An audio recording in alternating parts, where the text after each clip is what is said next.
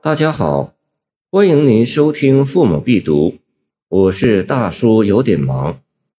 行路难，卢照邻。君不见，长安城北魏桥边，枯木横插卧古田。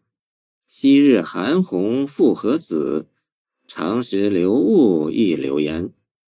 春景春风花似雪，香车玉宇横田烟。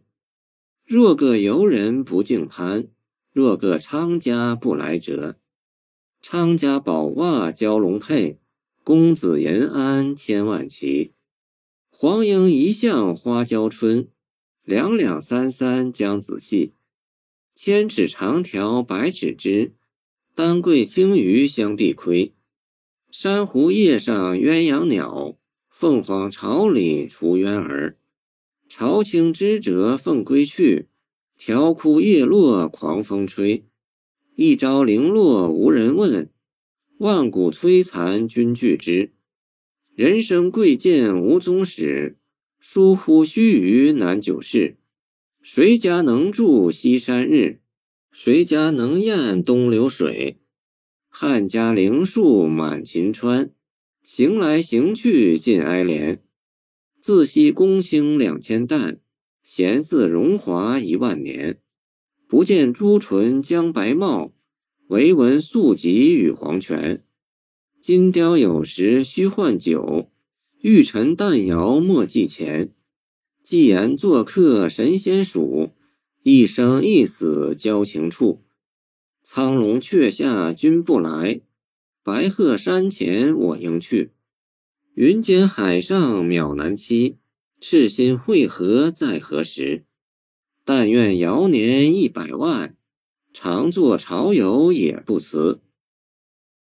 从汉梁伯提始，吸收六朝声律对仗，七言逐步赶上，甚至超过五言，并于初唐开始分流，一为新兴近体律诀，一成乐府歌行。初唐四杰在完善近体体制的同时，与七古也做了巨大贡献。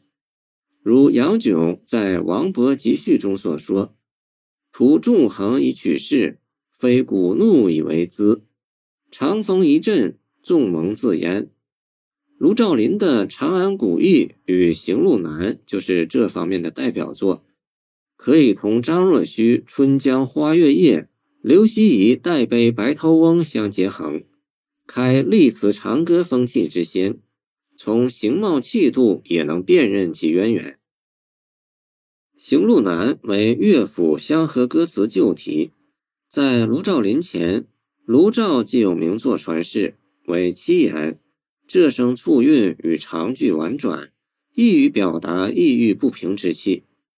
卢照邻这一首则从容舒展，多次转韵，体现徐缓不迫之志。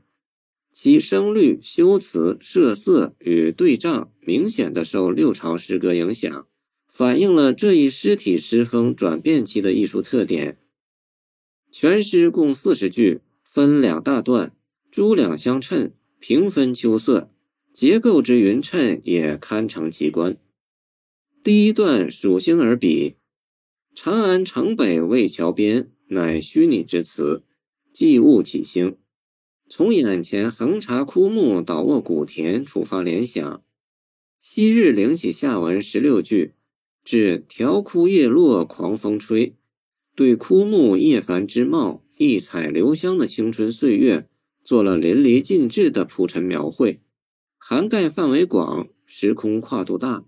那韩红韩紫的色彩，流雾流烟的氤氲，似雪的花，珊瑚的枝，真不愧为树中之王，荣华已极。围绕着它千尺长条百尺枝，有黄莺戏春，凤凰来巢，鸳鸯双栖。高贵的丹桂青鱼也寄附辟蒙，香香与辟保护，窥甘居下也。更有香车玉鱼常过，田音的马蹄声断续相闻。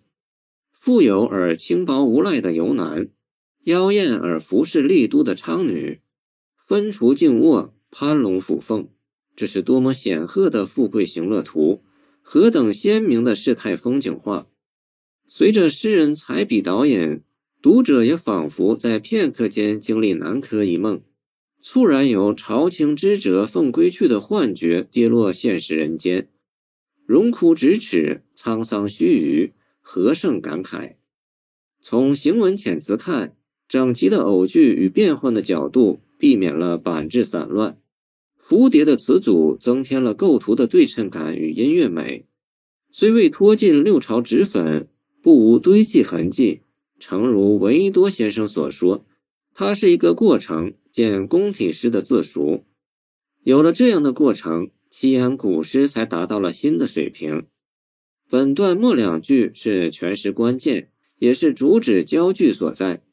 从现实寂景的一朝零落无人问，由此几笔提出万古摧残君惧之的严峻反思，也即桓温当年。树犹如此，人何以堪的普遍人生感味，把比兴之意进一步点破了。第二段由隐而显，玉体枯木转化本体人生，终始指时间两端即无限，疏忽须臾的人生与悠久无限的岁月构成不可调和的心理矛盾，一系列抒情意象即由此展开。谁家以下十六句至赤心会合在何时？运用超时空框架，不断变换续写角度，使生死枯荣的单一主题具有多元层次与丰富内涵。先写时光流水，谁能言阻？用突兀的设问振起；次写改朝易代，秦川汉陵，无可奈何；再写富贵公卿，玉貌田年。顷刻归向清极皇权，由此深一层指出：富贵不足事，交情不足事，神仙不足事。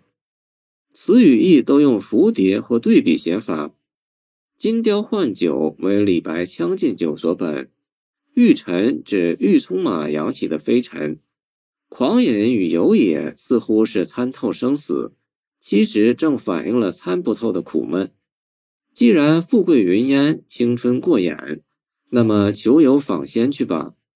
唐代盛行道教，多庄冠与客，不少官僚士大夫接受道缘。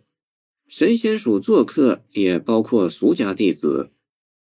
平息有生死交情，可大限到来，你未抵苍龙阙下，我却已羽化白鹤山前。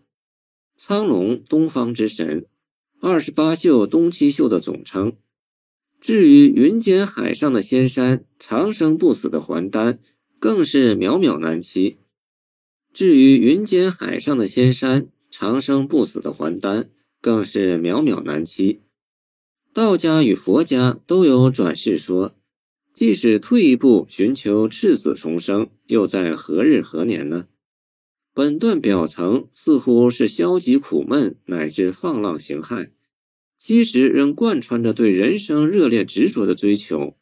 故结尾两句：“但愿尧年一百万，常作朝游也不辞。”尧年指长寿，朝游朝父与许由，古隐逸之流，即平民。